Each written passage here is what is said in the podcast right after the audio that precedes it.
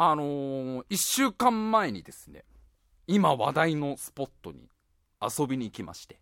新宿にある VR ゾーン新宿っていうね、えー、まあレジャースポットというかアミューズメント施設みたいなところに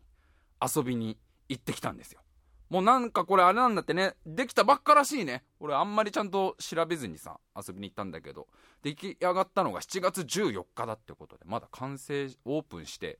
1ヶ月ぐらいしか経ってないのか。そういうとこなんですけど、まあまあなんかでもすごい評判が良くて、えー、ツイッターでも時々そのなんか VR ゾーン新宿行ってきたみたいなのを見かけてたから、遊びに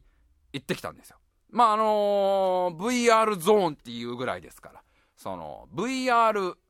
体験ができる施設なんですよね。その VR でなんかこういろんな遊びをしようみたいなとこで。まあそもそもその VR とは何かって話をさ、しないとさ、ね、あの、まあこのラジオでもちょいちょい喋ってますけど、ちょいちょい取り上げてますけども、最近ずっと流行りの VR ですよ。えー、仮想現実っていうんですか？なんかそのゴーグルみたいのをかぶって、えー、なんかこう、仮想現実の中で遊ぼうみたいな。まあだからあの、辛い現実から逃げようみたいなことだよね。だからね。あの、簡単に言うとその、現実逃避の、現実逃避の最新版みたいな、すごいテクノロジーを使って、現実から逃れるみたいのが、この2、3年すごい流行ってんだよ。もう辛いんだよ、もうみんなも。俺もみんなもやっぱりね、目の前の現実なんかなかなか見たくないんだよ、やっぱ。で、どうにかこれ逃げらんないかなってずーっと続けてきたわけじゃん、人間って。なんとかこの辛い現実を、逃げてえな、逃げてえなってあのね、石でできたお金を転がしてた頃からこういろいろあれ、あれこれ考えた結果、これ VR が一番いいぞと。ゴーグルをつけてそこになんか映し出されるさ、こう映像を見ながら、えー、仮想現実の中に入り込むのが、一番この現実から逃げるのに適してるみたいな。もうあの、目を閉じて布団をかぶってもしょうがないんだよね。それでも逃げらんない現実ならもう目開けてゴーグルかぶった方が、逃げれるぞってことで、すごいこの VR っていうのがさ、まあ流行ってるじゃないですか。あの最強な VR は自己暗示だけどな。最強な VR は、最強の VR はどんなに画質のいい VR とか、どんなに高性能な VR ゴーグルじゃなくて、あのー、自己暗示で今目の前のこの現実こそが仮想現実だと思い込むことが、これあのー、一番お金もかかんないし 一番お金もかかんないし最強だし、ね、この今のこの自分のですよ、32歳のうだつながらないおっさんっていう毎日のこの日常は、これは全部もう仮想現実で、本当の俺は今頃あの魔法学園で、魔法学園で青春真っ盛り送っている16歳の魔法使い見習いなんだっていうのが、これこれが本当の現実ですから。ええ、魔法、魔法学園1年生のね、あの、幼馴染と、学級委員長に挟まれて三角関係を送っている、毎日魔法の勉強と、うん、ね、部活と恋に忙しい。それが本当の現実だから。それが。で、なんかあの、なんか車法の試験が難しすぎて現実逃避していて、あの、仮想現実に手を出して今この仮想現実を見ているっていうのが、それが真実なんですけど。まあまあまあ VR の話はもうこの辺にしとかないと話が進まねえから。VR ゾーン新宿っていうところにまあ行ってきたって話をさもうちょっと進めないとさでまあまあまあそういう今流行りのえー、いろんなこう VR を使ったゲームみたいのを楽しむ施設だから。まあ行ってきたんですよ。でまあ一人で行ったんじゃなくて一人で行ったもねなんかあれだからその何人かで行こうって話になって。俺と目の前にいる AD 笠原君と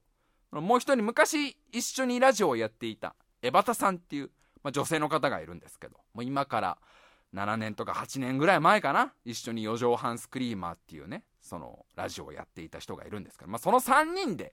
行こうってことになって、まあ、この江端さんっていう人はまあねその昔から俺のラジオを聴いてくださってる方は知ってると思うんですけどもう元はといえばもう相当付き合いが古くてその俺と AD 笠原君と一緒の学校だったんですよ。一緒の専門学校に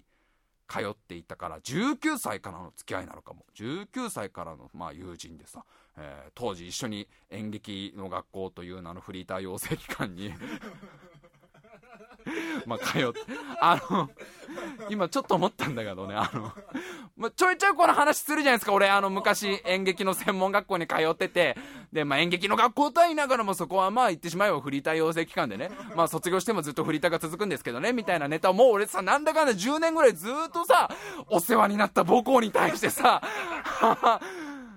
お世話になった母校に対して何といういじり方をしてるんだろうみたいのを、まあもちろん自虐の意味も込めて、ずっとこのネタを言ってきたんだけど、あの、もういいかなっていう。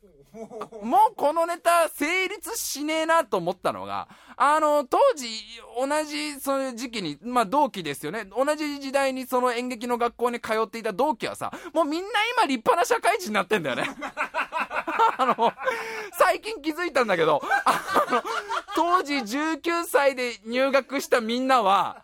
まあ俺と笠原くん以外に合計40人ぐらいいたのかな。あの、俺が知る限りほぼみんな立派な大人になってて、まあ役者の夢はみんな諦めても、ちゃんとその後ね、あの、お仕事就職して、こう、家庭も作って子供なんかも最近できたっていうニュースをよく見ますから、Facebook で。みんな立派な大人になってるんだけど、俺だけがいつまで経っても、あの、フリーターという立場でさ、あの、まあね、フリーター養成機関に、あの、通ってましたけど、みたいな。これもおめえだけだよって話になってるよね。今、あ、だって目の前で AD 飾るくなって今立派に就職してさ、お彼女さんのために一生懸命働いてるじゃないですか。なんだろう、この感じみたいな最近。白井てめえ一人がその中途半端な人生生きてるだけだぜっていうのに 気づきまして。あれ早く VR の世界に行きたいぞ おかしいな。なんでだろう早く現実から逃げたくなってるぞ、もう。まあまあ、その、まあ演劇の学校にですよ。演劇の学校に一緒に通ってた中ですから、もうかれこれ14年の付き合いの、その3人組で行ってきたんですよ。でさ、あの、最近でもないの、ちょいちょい前から言われ続けるのが、あの、エバタさんの話をこうしたりとか、エバタさんとこう飲んでるとかツイッターとかで言うと、あれ、エバタさんと仲いいんですねみたいなことを ツイッターで言われたりすんの。で、今回もその VR ゾーン新宿行ってきたよみたいなツイッターでね、こうつぶやいたんだけど、それに対して、あれ、エバタさんと仲いいんですねみたいな。ちょいちょいいろんな人に言われるんだけど、いや、仲いいから。それまあ、4畳半スクリーマーって昔やってたラジオが、まあその、最後ら辺がちょっと人間関係がギスギスしてね、その収録のたんびにそのどうしても流血の惨事っていうね、どうしてもお互い手が出てしまうと。毎回毎回、バトさんがその俺のマイクの中に画鋲を仕込むっていうね、よくわからない、よくわからない嫌がらせを、マイクの中に画鋲を仕込まれてもなっていう、毎回、で、俺は毎回バトさんのポップガードに画鋲を仕込むっていうね、あの、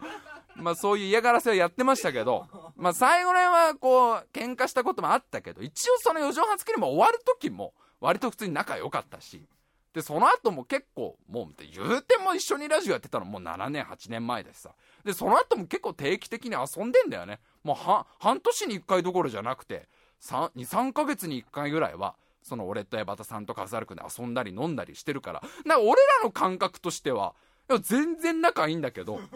その周りの人からしたらそんな風に映ってないみたいで、いや、もう相当仲いい。だって俺、毎晩毎晩エバタさんのことを思って、あのエバタさんの顔写真を貼ったわら人形に五寸釘打ってますからね。エバタさんにそのね、強い思いを込めながら、牛蜜時は、ろうそく頭に刺して、カンカンカンカンやってますから、もちろんエバタさんの幸せを祈ってだよ。エバタが俺より早く幸せになりますようにって言いながら、五寸釘を打ってますし、エバタさんだって毎晩毎晩あの水を張った桶に手鏡を浮かべてその真ん中に俺の顔写真を置いてそこに手首から血を垂らしながら何かを念じるっていうタイプの儀式をしているって聞いてますから、おそらくそれも俺の幸せを願ってやってくれてるものだと思いますけど。で、あの AD カザール君が毎晩こう滝に打たれながら、沈まれってこう、俺らが出したなんか紫色のオーラみたいのを沈めてくれてるから、この仲の良さはずっと続いてんですよ。まあなんだろう、あれだよ、だか持ちつ持たれつの関係だよ。持ちつ持たれつの関係で、こう、笠原くんがね、水浴びを毎晩毎晩してくれてるんだよね。それぐらいまあさ、その、3人は言ってしまえば運命共同体ですから、それぐらいの仲の良さだから、その、まあ、今回のその VR ゾーン新宿も、そのエバタさんが結構前から言ってて、なんか LINE でちょいちょいそのこういうのが今度できるらしいよとかできたみたいだよみたいな。でなんか中にそのエヴァンゲリオンの VR みたいのがあると。なんかエヴァンゲリオンに乗って戦うみたいなやつをこう VR で楽しめるのがあるらしいからそれせっかくだから4畳半の3人で行こうよっていうのをずっと言ってて。だからまあその、まあ、ちょうど予定も空いたからじゃあ3人で行こうって話になったわけですよ。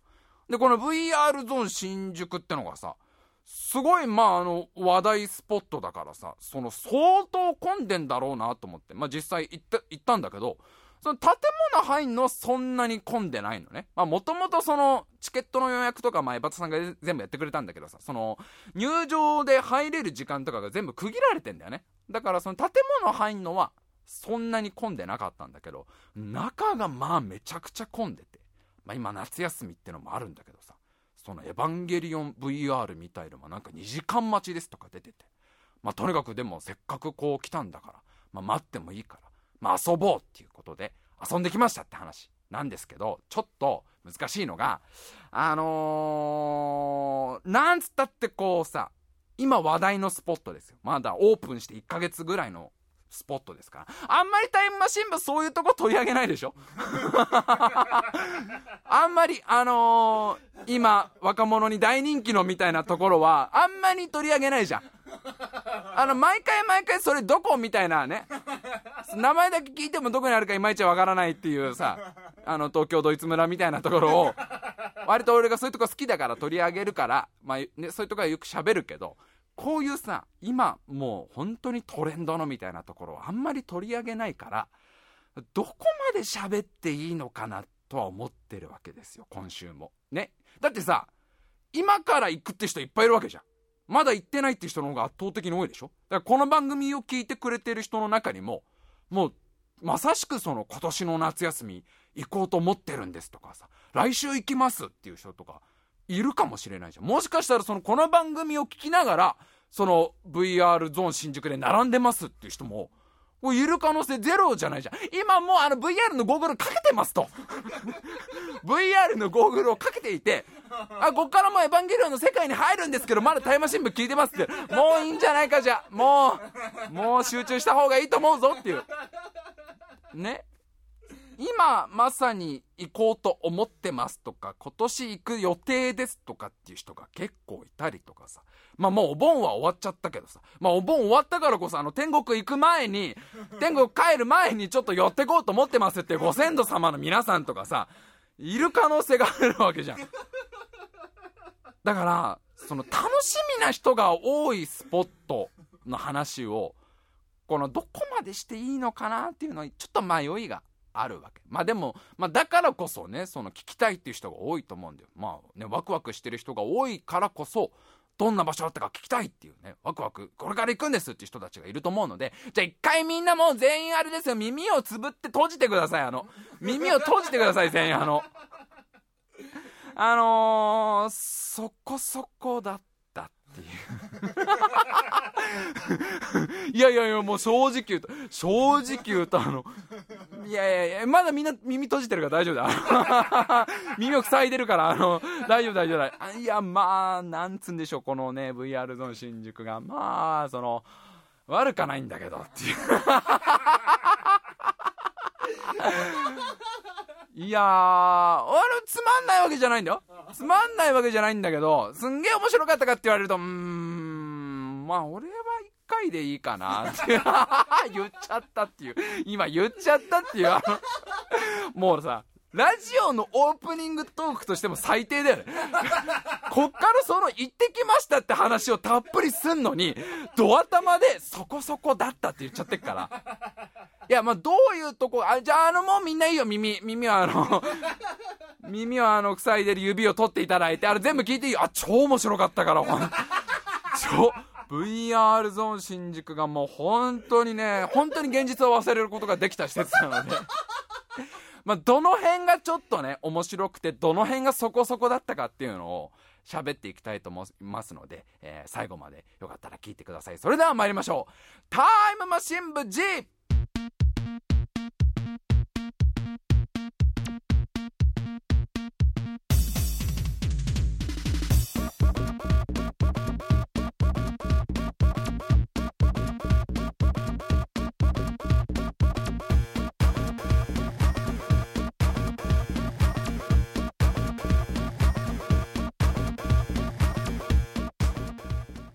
今週も始まりました。タイムマシン部時お相手を務めさせていただきます。白井亮でございます。そして目の前に座ってるのが AD 笠原くんです。よろしくお願いします。はいお願いいたします。まあというわけでねまあ行ってきたんですけどね。まあまずはそのエヴァンゲリオンのね VR ですよ。一番の目当てだったそのエヴァンゲリオン VR が、まあこれがそのなんか最初は2時間待ちますみたいなさ中で2時間待つという現実が待ってますみたいな。あの仮想現実に行く前に2時間その立ちっぱなしで待たなきゃいけないっていう乗り切れるかなみたいな。それはあのー逃げたいなと。そこは逃げたいなと思ったんだけど。まあなんかこれがその多めに測って2時間だったみたいで実際1時間ぐらいしか待たなかったんだよね。まあでも1時間待って。そのいよいよ自分たちの番みたいになったんですよ。でこのまあまあそのなんていうのかな。どんな VR かって言ったらすごいこれもシンプルで。自分たちがそのエヴァンゲリオンゲリオンの操縦席みたいなところに入ってでその使徒と戦うのをこう仮想現実の中で楽しめますみたいなやつなんでで最初になんかその待ってる時にお姉さんがなんか説明してくれんの？このゲームはどういうゲームかみたいな。その操縦席になんかこういうレバーがあるのでこれをこう倒してエヴァンゲリオンを動かしてくださいとか、まあ、このトリガーを押すとエヴァンゲリオンがライフルみたいなの撃ちますとかいろいろ説明してくれんだけど。なんかその時にエヴァンゲリオンはなんか攻撃をいっぱい食らうとシャットダウンをしちゃいますと。なんか動きを止めちゃいます。で動きがもし止まっちゃったら操縦席でちゃんとこのレバーをガチャガチャ動かしながら動け動け動けよってやってくださいと。でこれがまあエヴァンゲリオン知ってる人はねああのあの時のシンジ君ねっていうのがわかんだけど、まあ、要はそういうさエヴァンゲリオンの中にそういうシーンがあるんだよね。なんかエヴァンゲリオンが動かなくなっちゃって主人公の碇シンジ君がさ動け動け動けよっていうのがあるから。それを本当にシンジ君の気持ちになってやってくださいとお姉さんが言うわけ。そこはあの照れちゃダメですと。入り込んでちゃんと大声で動け動け動けってやってください。なんかずいぶんアナログな VR だなってその時から思ってるわけ。あれないそこはそこは俺たち頼みなんだみたいな。そそこでねまあ現在32歳ですけど14歳の気持ちになるのはお客様のお客様の協力が必要ですみたいになってるわけ。そっかそこはなんか自分で盛り上げなきゃいけないんだなみたいな。大丈夫かな？俺親父とあんま関係こじれてねえんだけどなみたいな。待ちながら思うわけよ。大丈夫かな？うち白井玄道と結構仲いいから。1年に1回ぐらい会うと結構喋るからなみたいな。あるし。なんかいろいろそのノイズになる現実みたいなあるわけよ。その自分が碇新宿に入り込めない現実みたいのはさ自分で乗っていかないといけないみたいなさその、まあ、今回その例えばさ「エヴァンゲリオン」は3人同時で遊べるんですよ。で乗るエヴァンゲリオンがその初号機と0号機とその2号機から選べます。で俺が初号機乗るって話になってでエバタさんが2号機まあアスカですよアスカやるっつって。で笠原君が0号機乗るっつってんの？もうこの時点で入り込めないじゃん。お前何人目の綾波レイだよって思ってるわけ。ふざけんな AD 笠原と。その笠原君が0号機に乗ったら何人目の綾波どんだけねどんだけコピーを繰り返して劣化してた綾波レイなんだと。俺笠原君の代わりに初号機乗りたくないわみたいな。第1話のさあの笠原君がなんかその包帯ぐるぐるで運ばれてきても僕が代わりに乗りますってならねえぞって思いながらも。なんかそういうちょいちょいそのちょいちょいこのなんつうんだろうなクリアしていかなきゃいけない現実はいっぱいあるんだけど。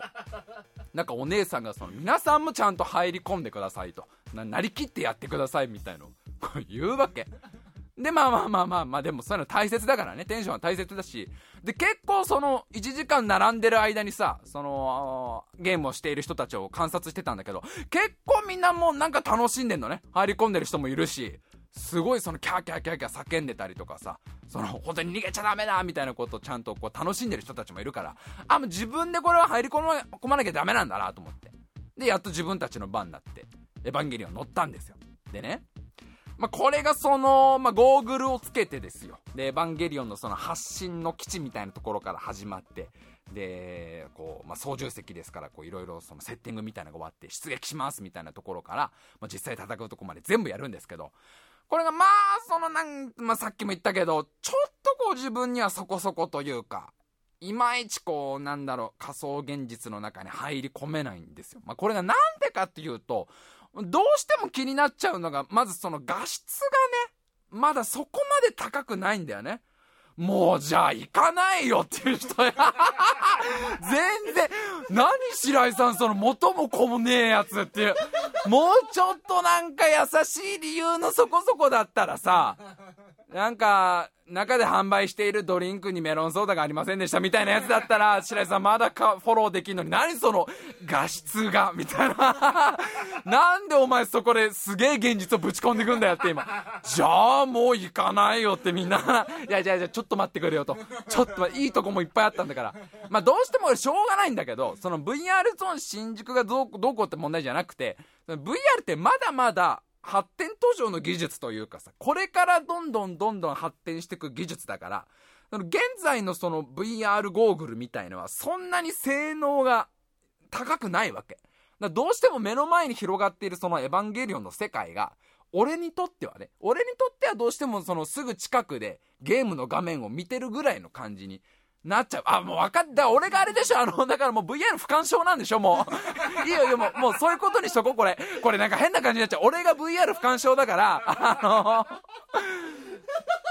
なかなかその、ね、VR にどうしてもしとけられない人間だから、こうなっちゃってるだけで、まあその画質だったり、あとその、ピントがこうずれやすいっていうのもね、やっぱどうしても、まあ、笠原くんなんかもそこちょっと気にしてたんだけど、まあ、まあ、ゴーグルをかけて目の前に映像が出てるからさ、自分の目とこう、ピントがなかなか合わないんだよね。そのピントがちょっとすぐずれやすかったり、あと本当にもうじゃあ行かねえよってみんなが言うやつ言おうか？ゴーグルがちょっと重いんだよね、まだね。もう、もういいとこ、そうやばいやばい、そろそろいいとこ、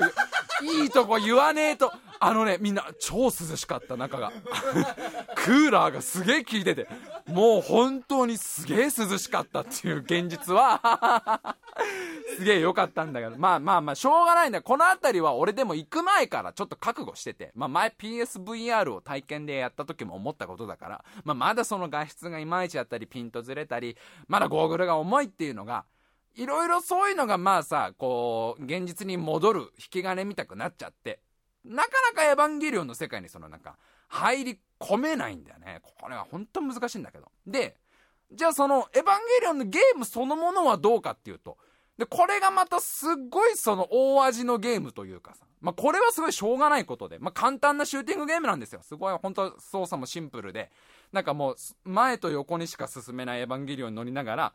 トリガー引いてマシンガン撃つだけみたいなゲームなの。で、まあ、普通、今いろんなね、ゲーム、テレビゲームでもアーケードゲームでもいろんなのが出てるから、やってる人はさ、もっと今面白いゲームいっぱいあるのにと思うかもしんないけど、これはちょっとしょうがないとこがあって、その VR っていう環境の中で自分が思う通りになかなか動けないんだよね。だからすごいエヴァンゲリオンの操作とかシンプルにしないとついていけないっていうのがあるから、まあ、この辺はしょうがないのかなと思うんだよ。だからすごくその、まだどっちにも振り切れない感じなんでね。仮想現実の世界に入り込めるほど、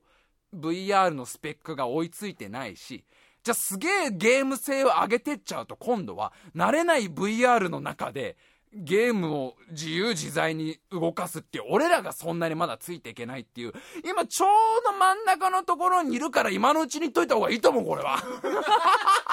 何その 何今の 無理やりねじ込んできたやつ。今でも言っといた方がいいなと思うのは、その、こっからどんどん面白くなってくっていうとこの、スタートのラインだから。ね、こっからの進化を楽しむという意味。いやいや、みんな楽しんでたよみんなキャーキャー言って怖い怖いみんな言ってたから、俺があれな、俺がどうしてもね、入り込めない人だから、あれ、だからわか、原因は知ってるんですよ。あのー、あれ、だから俺はあれでしょ、仮想現実に過度な期待を持ちすぎなんでしょ知ってる知ってる、分かってる。そういうことでしょ。俺がだからあれなんだから現実から逃げたすぎてるってことだよね。なんか結構、なんかほら、カップルのさ、デートで来てる人とか多かったから、そういう人たちはほら、現実も楽しいから、仮想現実にそこまで過度な期待を持たなくてもいいけど、俺みたくほら、早く魔法学園の生活に戻りたいとか言っちゃってる人は、あの、もっと仮想現実来いよみたいになっちゃってるってことなんだよ。でさ、まあまあその、エヴァンゲリオンはまあそこそこ楽しかった。で、まあまあ、まあこれぐらいかな、みたいな感じで楽しんで。で、まだでもいっぱい時間もあるし、エヴァンゲリオン以外にもその遊ぶ施設がいっぱいあるから、ちょっと他のもやろうっつって、まあ館内うろうろしたの。そしたら一個すごいなんか人気のスポットで、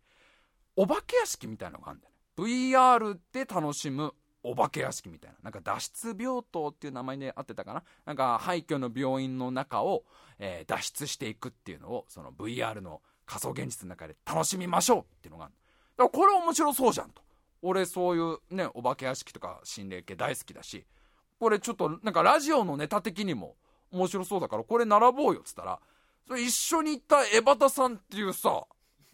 女性がさ江端さんがもうさ絶対嫌だと。まあ、あの人はものすごい怖いものが苦手だから特にそのお化け屋敷が大嫌いだと。一生で一度も入りたくないぐらい嫌いなんだと。何が何でも私は嫌だっていうの。いや待てとエバタよと。エバタさんも一応今ラジオやってる人間じゃないかとあなたもラジオ番組をやっているし俺もラジオやってるラジオ DJ としてはこれは絶対ネタになるんだからこれは山田さん言っとかなきゃいけない。いや、私は行かないと。行くなら、白井君とか朝原君の2人で行っておいでっていうわけ。いやいや、江端さん、ここは3人で行かないとだなと。で、これをなんとか説得してね。まあ、とにかく、ラジオとしては絶対言っといた方が、ネタなんです。俺らにとっての一番怖いことは、収録日になってもネタがないっていう怖さの方が 収録日になっても何にも喋ることがないっていう恐怖にね、比べたら、大したことないだろっつったら、まあ、それは確かにって。まあ、そこは江端さんも同じらしく、今このお化け屋敷行っときゃ、とりあえず次の週喋ることはできるんだから、言っといた方がいいぜって言ってさ、まあ、なんとかそこを説得してさ、そのお化け屋敷のよ。やつ並んだの。したらこれがまあその並んでる間悲鳴がすごいわけ。遊んでる人たちがさもう絶叫も絶叫でもう女の子とかもギャーギャーギャーギャー悲鳴上げてて。でその係のお兄さんが教えてくれたんだけどこれどの程度お兄さんが話持ってるか分かんないんだけどなんか本当に失神した人がいますと。俺はあれちょっと持ってんじゃねえのかなと思ったんだけどでもお兄さんがいやこれ実はこのお化け屋敷怖すぎて失神した人がいるのであの覚悟してくださいねみたいなこと言われもうどんどんそういう話を聞いてるとエバタさんの顔がどんどん青白くさもともと青白い顔なりどんどん顔色悪くなってあれなんかこうもうもうすでに幽霊いるけどみたいな。あれ俺ゴーグルいつの間にかけたんだろうみたいな。隣になんかエバタさんにそっくりの幽霊あエバタさんかみたいな。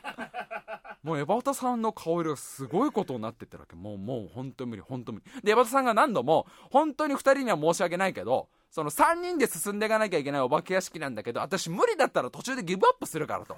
どうしても怖くなったら私も途中でゴーグル外しちゃうしなんか3人で一緒に進んでいくんだけど、1人でもギブアップ出たらそこでおしまいってルールがあるの。だからもうほんと白井君には申し訳ないけど、まあ、途中でギブアップしたらもう途中でギブアップしたっていうネタで使ってよみたいなことを言うわけ。で、俺は、いや、もう山田さんいざとなったら目つぶったまんま行けと。目、もう目つぶったまんま、もうね、あの、突き進めって言って。いや、私目つぶっても音で無理だからみたいな。それぐらいとにかくビビりまくっててさ。で、まあそんな並ばなかったんでね。20分ぐらい並んでいよいよ自分たちの番になって、えー、次の方どうぞっつってさ。でこう最初になんか登録が必要ですと。中でその名前を、えー、使うので自分たちの名前を使うところがあるのでその自分たちの名前を登録してくださいってわけ。でこれが3文字でしか登録できないって言われるわけ。で俺はまあ白井だからいいじゃん。で江端さんは江端だからいいじゃん。で笠原君が。笠原君の本名って笠原正宏だから。44なわけ。なんで3文字しかあれさなんで他はすごい最新の VR がさいっぱいある施設じゃん。この世のテクノロジーのかなり最先端の方がね結集してる施設じゃん。なんで名前が3文字しか登録できないっていう昔のファミリーコンピューターみたいな。施最初の頃のファミコンだってドラクエ4文字とかで登録できたはずだぜっていう。と笠原君どうするって話になって。一度も呼んだことのないマサって名前で登録するわけ。でまあ一応白井江端マサの3人で。すごいなんかあれだよね。14年来の14年13年？10ももう今年14年か。14年来の友人を初めてで呼ぶ名前でさ呼ぶってすげえ変な感じすんのね。でマサ行こうぜっつって。その自分たちの名前登録して じゃあいよいよゴーグルつけてお化け屋敷始まりますって始まっていくわけで、なんかこれが、まあ、自分たちで歩いたりはしないんだよ。もう椅子に座ったまんまなの。で、その仮想現実の中でも自分たちはなんか車椅子みたいのに乗って病院の中を進んでいくの。で、まあ、それがまあ潰れた廃病院みたいな中でさでいろんなところにそのお化けが潜んでたりするのを途中いろんなトラップクリアしたりとかして、えー、最後まで脱出できたら成功みたいな VR なわけ。で、これどんどんどんどん進んでいくんだけど、3人で進んでいくんだけど、実際のルートは3人バラバラになんだよね。もう一緒だったのは最初だけですぐなんか分かれ道が3つ出てきて、それぞれ違うルートに入っていくから、なんかこう、実質1人でお化け屋敷を進んでいくようなもんなの。で、お互いの声はなんか耳につけたヘッドホンで、そのそれぞれの声は聞こえるみたいな感じでさ。で、俺はずっとその暗い病院の中進んでいくんだけど、まあ、なんかこれもそのね、もうやめとく。いやいやあのー、いやいやいやいやだから怖いっちゃ怖いんだよ。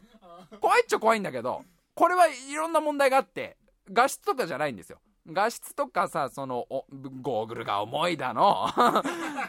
ねピントがずれるなのそんなことじゃないんだよ俺がちょっと思ったのはそのホラーの方向性が割とその、なんつうんだ、お化けいっぱいみたいな感じなんだよね。まあ、いろんなところにお化けがいて、急に飛び出てきたりとか。で、お化けもなんかその日本っぽい幽霊じゃなくて、ちょっとゾンビみたいな感じなんだよ。なんかこう、チェーンソーみたいなのもっと追いかけてくるみたいな感じだから、俺全然そういうの大丈夫だから。なんか、あの、何か出てくるために笑ってたわけよ。面白えとか言いながらさ。そしたらもうさ、その俺の真横に座ってたエバタさん、まあ、ゴーグルかけてるからお互いの良さは分かんないんだけど、まあ、エバタさんがずっとマイクで「もう無理無理無理本当無理本当無理。本当怖い。本当本当もうもうギブアップしてもうギブアップして。まだ何も出てきてないであろうタイミングでもずっともうもうもうもう無理もう進めないもう進めないって。でもオートでずっと進んじゃうんだけどずっとエバタさん怖い怖い怖い怖い怖い怖い言ってるわけ。で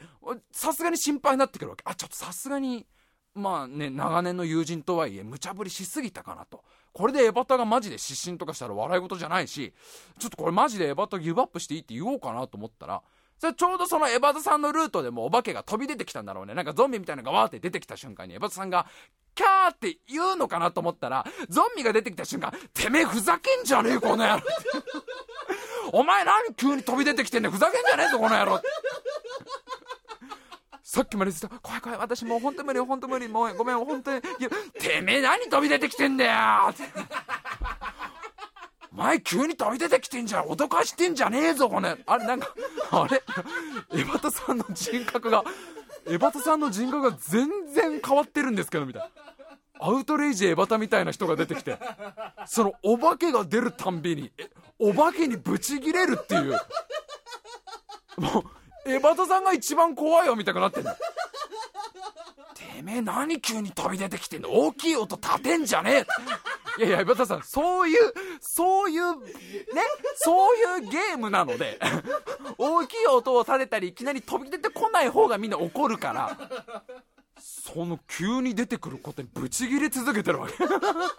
もう全然大丈夫なの。もうそうなってくる。なんかあの怒ってれば大丈夫みたくなってて。エバタさんずーっとキレながらさ飛び出てくんじゃねえぞこの野郎みたいな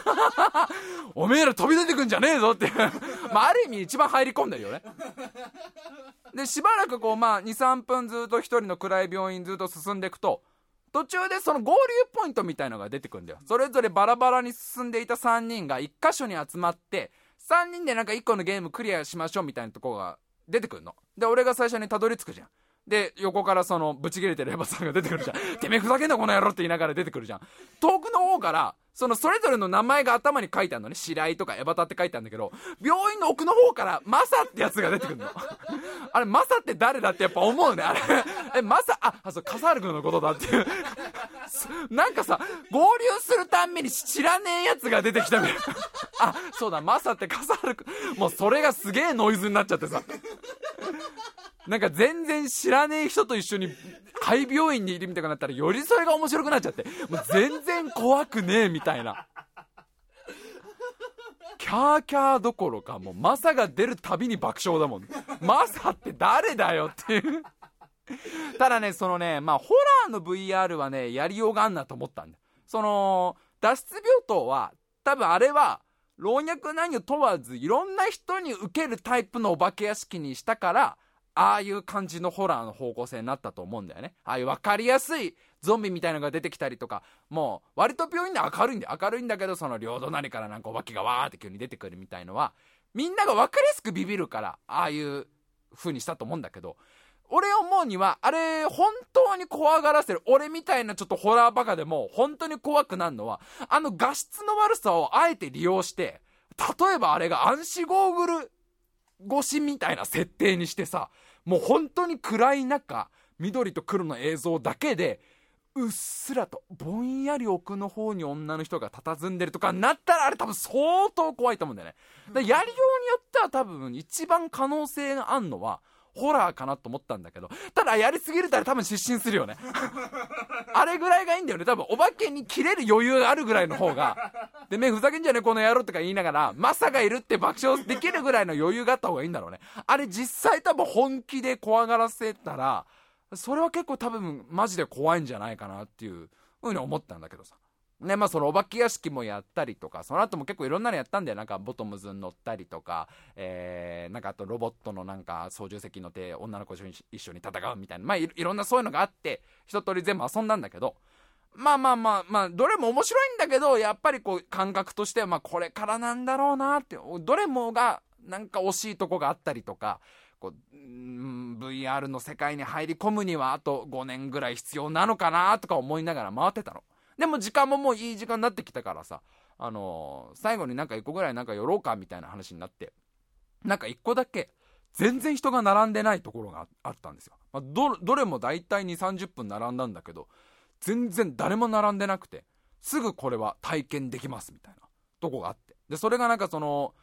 無料体験コーナーみたいなやつなのね。他のやつは全部別のチケットが必要なんだけど、そこに誰も並んでないとか無料体験で、なんか Google が開発した、こう、VR 空間でお絵描きができるソフトを無料で体験できますみたいなのが、名前がなんだっけ、チル、チルト、チルドブラシか、チルトブラシみたいな名前のやつだったんだけどさ、チ、チルトか、チルトブラシか、チルトブラシっていうそのお絵描きソフトを、ただでやれ、やれますみたいなのがあったから、まあちょっとこれ、まあネタになるかどうかなと思って、まあ少しでもね、5分でもネタになればいいやと思って、並ん、並んば、並んでりゃもうその、楽しんだんですよ。その、やったんですよ。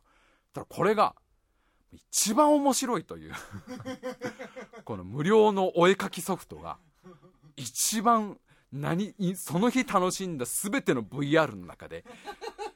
一番未来を感じさせるって、ああ、これだからもう VR ゾーン新宿の方からしたらさ、すげえ微妙だろうね。他のすげえお金かかってるさ、有料の施設は全部微妙って言われてさ、なんかその Google が無償で提供している無料体験のお絵かきソフトが一番面白いって言われたらこれすごい嫌だろうね。ただこれが本当に面白くて、まあ、要はただのお絵かきソフトでさ、ゴーグルみたいのつけて、で、手に筆みたいの持って、で、何にもない仮想現実の空間に立体でお絵かきができるっていうやつなのよ。平面じゃなくて 3, 3D のこう立体でいろんな自分の描きたいものを描けるっていうソフト。だからなんか感覚としてはなんかね、彫刻みたいな感じ。お絵描きっていうよりはこう紙粘土を作ってるみたいなようなソフトなんだけど、これがなんか初めて体験する世界というか、すごい不思議な感じで。持ってるのは一応ブラシだからさ、お絵描きをするんだけど、ちょいちょいやっぱり慣れてないからそれが立体ってことを忘れるのよ。で、あの、まあ、俺が当日何書いたか笠原くん知ってると思うんだけど、俺、あの、実はあれ、綾波レオ書こうとしていたん ね。いや、わかるわかる。これを、あの画像を見て笠原くんだけ伝わるやつだけど、これは。今、リスナーは、リスナーは綾波レオパッて浮かべたと思うけど、笠原くんは実際俺が何を書いたか知ってるから、はっって今、あれ、ほら、なんか青い髪の人書いてたでしょ？あれね、綾波レオ書こうとしたのよ。で、そのさ、綾波レイを描こうとするんだけど、それも、立体だから、平面で描くんじゃなくて、奥行きがあるからさ、その耳とかは要は目の横じゃなくて、目の横のちょい奥とかに描かないと、立体になっていかないの。で、その感じがすごい面白くて、もう何時間でもこれ、やれますわ、みたいなさ。あれめちゃくちゃ面白かったね。絵描くだけじゃなくて、その何にもないこの草原の中に自分がポツンって立ってるんだけど、なんかそこにこう、なんか虹を出したりとか、なんか星を降らせたりして、もうあの自分の好き勝手に作れますみたいな。だからもうさ、結局さ、あの、俺にとって一番、一番仮想現実に入り込めるのは、その何のゲーム性もなくて、何のルールもなくて、誰もいなくて、誰も、他の人間もキャラクターも何もいない、誰もいない中で自分の好きなように絵を描けるっていう空間が、何よりも現実を忘れられるって時点で相当病んでるよね。もうそれは相当間違えてるよね。あの VR の楽しみ方として。なんか落ち着くと思っちゃったもん。真っ暗な草原の中に一人でポツンって立っててさ、綺麗な虹を描くわけ。心が落ち着くっていう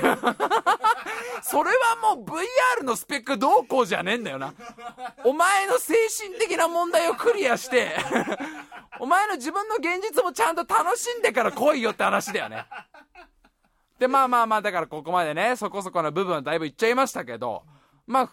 まあ、人に結構よると思うんで、だからああいうその VR にどれぐらいの期待持ってるかとか、どれぐらいその、あのー、溶け込みやすいかとかは、だいぶ個人差があると思うから、一緒にね、行った笠原くんの方がもうちょい多分楽しんでたかなとも思うし、まあ、これから行きたいって人いるよね、まだだ。ぜひ行っていただいて、あの、Google の無料のペイントやってみてください。全然フォローなってねえじゃねえかっていうところで、コーナー参りましょう。こちらのコーナーです。おまかせランキング。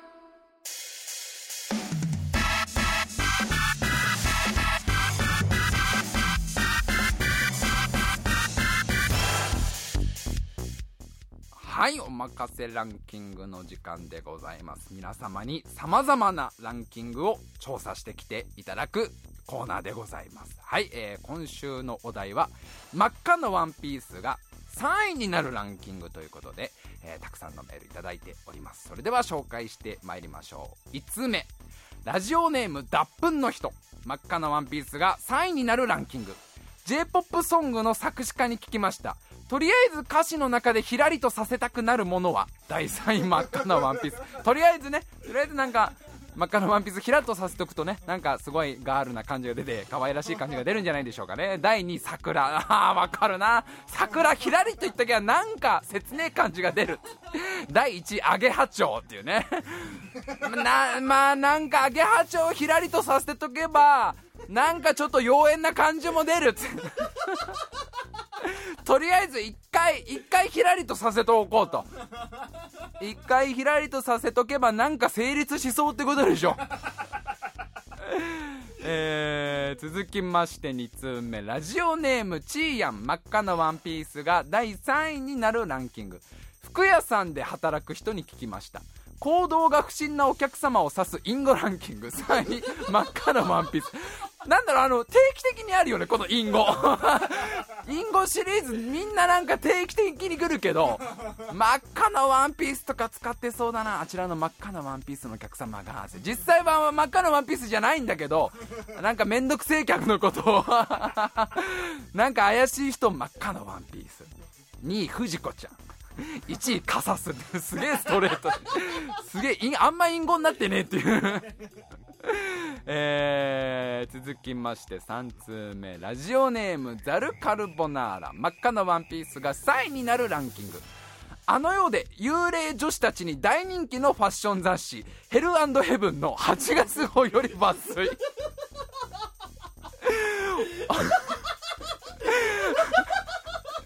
あの世で幽霊女子たちに大人気のファッション雑誌ヘルヘブンの8月号より抜粋。お盆ウィーク大特集。ドキドキ彼との初めての厳正デートで着ていくにはちょっぴり NG ファッションランキング3位真っ赤なワンピースヘルヘブンっていうさ雑誌の名前はなんか聞き覚えがあるんだけど大丈夫かな？なんか俺ら世代の男子は聞き覚えあれ？なんかそれ勇者王とか勇者王とかは関係ないやつ？ヘルヘブンって誰かの必殺技の気がすんだけど。ありそうだけどね。ファッション雑誌。ヘルヘブン8月号はみたいな。どっちのガールにもね天国のガールにも地獄のガールにも人気だからえー、厳正デートで着ていくにはちょっぴり NG ファッションランキングそうだね。まあ真っ赤なワンピースちょっとねちょっとこう派手というかちょっと攻めすぎなんじゃないのかなってところなのかね。えー、2、頭に輪っか、背中に羽の天使系コーデ。あこれはダメなんだね。っていうか、コーデって 何あれは何取り外しできんの？そこで俺らびっくりしてんだけど。あれはファッションなんだ。あの頭の輪っかと背中の羽は。あれを両方つけると天使系コーデなんだ。そうだね。まあ彼の趣味に合わないかもしれないもんね。ちょっとそういう可愛らしい格好はね。えー、1位、ご先祖様お下がりの白装束っていう。ちょっとあれかっちりしすぎかな？デートには。デートにはかっちりしすぎなのかな？硬いところだったらね、なんかお堅い場所だったらそんなのもいいかもしれないけど、ちょっとその、彼との初めての現世デートだから、ね、あ白装束で来ちゃったんだみたいのちょっとね彼も重いんじゃないのかなっていうところで。ヘルヘブン8月号読みたいわ。読みたいわヘルヘブン。ああもう雑誌名でさ 雑誌名で持ってかれちゃってっから。えー、じゃあ最後いきましょう。真っ赤なワンピースが3位になるランキング。ラジオネームトマトごっこ。恩返し中の鶴に聞きました。恩返しとか関係なく何でもっていいよと言われたら一度挑戦してみたいものは3位真っ赤のワンピース。ガッチョンガッチョン言いながら。そうだね。一回挑戦してみたいもの？うん真っ赤なワンピースかな。ガッシャンガッシャン言いながら。えー。じゃあ2位、恩返しとかもう何も関係ないと。何でもあの鶴さんの好きなように折っていいよと言われて、何を折りたいかと聞いて。2位、涼しさと可愛らしさを兼ね備えたこの夏一押しのオフショルダーワンピース。ってもう詳しいんだだからファッションになんか。鶴がさもうガッシャンガッシャン言いながらさ。そうだね。何でもいいの？うんそれだったらねガッシャンガッシャン。今年はやっぱりうんガッシャンガッシャン。あれかな？やっぱオフショルダーのワンピースとかやっぱ流行ってるし。余裕あんな。よ隣でじいさん寝てるぜ。余裕あんな。この鶴。1位結婚式やちょっとしたパーティーに着ていっても恥ずかしくなく淡いピンク色は女性の華やかさや可愛らしさを演出。ポイントで使われているシースルー素材や大胆なノースリーブによって大人の色気も兼ね備える。1着あれば幅広い用途で着こなせるワンピースドレス。投げんだよ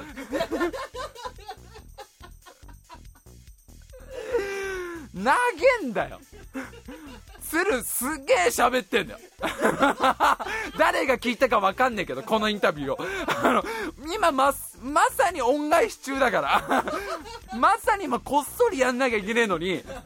ちなみに鶴さんあのおじいさんへの恩返しとか関係なく自分の好きなものを折っていいと言われたら何を折りたいですか？うんそうね。やっぱりなんかその、うん、結婚式とかパーティーとかに来ていってもそんな恥ずかしい感じじゃなくて。でもやっぱピンク色でそういう女の子らしい感じもあって。でもちゃんと大人の色気？ちゃんとその肩はさちゃんとノースリーブでなんかこうシースリントもシースルもなんかポイントで使われている感じの。まあ、一着あればいろんなところで使えるタイプのそのワンピースドレス一回織ってみたいなみたいな。すげえお前余裕あんな。っ て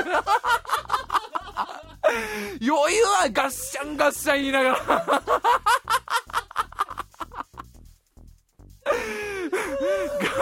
ガッシャン何を折ってんのかおじいさんには何折ってんのかさ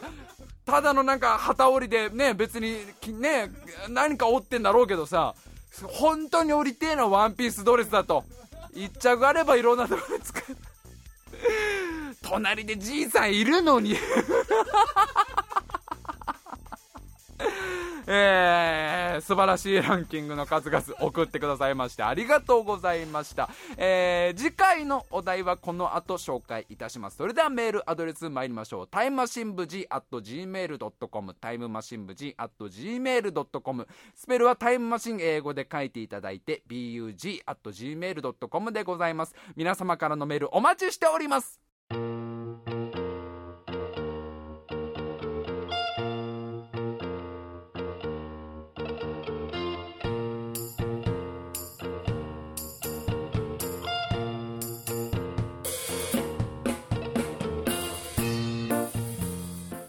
今週も長々と喋ってまいりました。まずは次回のおまかせランキングのお題です。こちらが花火が4位になるランキングということでね。なんかあのー、最近はなんかあのー、打ち上げたりなんか横から見たり。下から見たりとか。ちょ斜め斜め右。斜め右32度ぐらいから見たりとか。興味もあんまねえくせに。今日あんまりそ見る気もねえくせに。乗っかってみようとしてるこの。なんかいろんな角度から見るらしいですけどね。あの、まあ、別にあの打ち上げだけに限らず、えー、花火はいろんなタイプがありますので、花火が 4位になるランキングということで、えー、どんどん送ってきてください。お願いいたします。あと、あのー、今週喋ったこの VR ゾーン新宿なんですけどもね、あの一緒に行った江端さんが、ラジオをやってますのでそちらでも喋るみたいですよ、えー、ひとみ坂というラジオが、えー、更新されてますので。でまだこのお話は俺らの後かな？俺らが配信した後にもうちょっとしばらく経ってからかもしれないんですが喋るとか言ってましたのでぜひひとみ坂の方も聞いてみてはいかがでしょうか。まあちょっとあのフォローしてくれてんじゃないのかな？人頼みという。いや俺はあの最初も言ったけどつまんなきゃないよ。つまんないわけじゃないんだよ。つまんないわけじゃない。悪きゃないんだよ。悪悪きゃないんだから。ただまあこれからですからね。これからどんどんどんどんあのみんながもっとやっぱりねあの現実逃げたいと思えばもっと力強くねこんな現実からは逃げたいってなればあのどんどんどんどんこれからも進化と続いていくと思いますんでえー、楽しみにしていただけたら。なもう最後の最後までなんかこううまくフォロー。ただ俺はあのチルトブラシだけは本当買いたいね。いやあれ結構多分パソコンのスペックね必要なんだろうけどあれだけはなんとか手に入れてさ一日中家で虹を描いて落ち着く。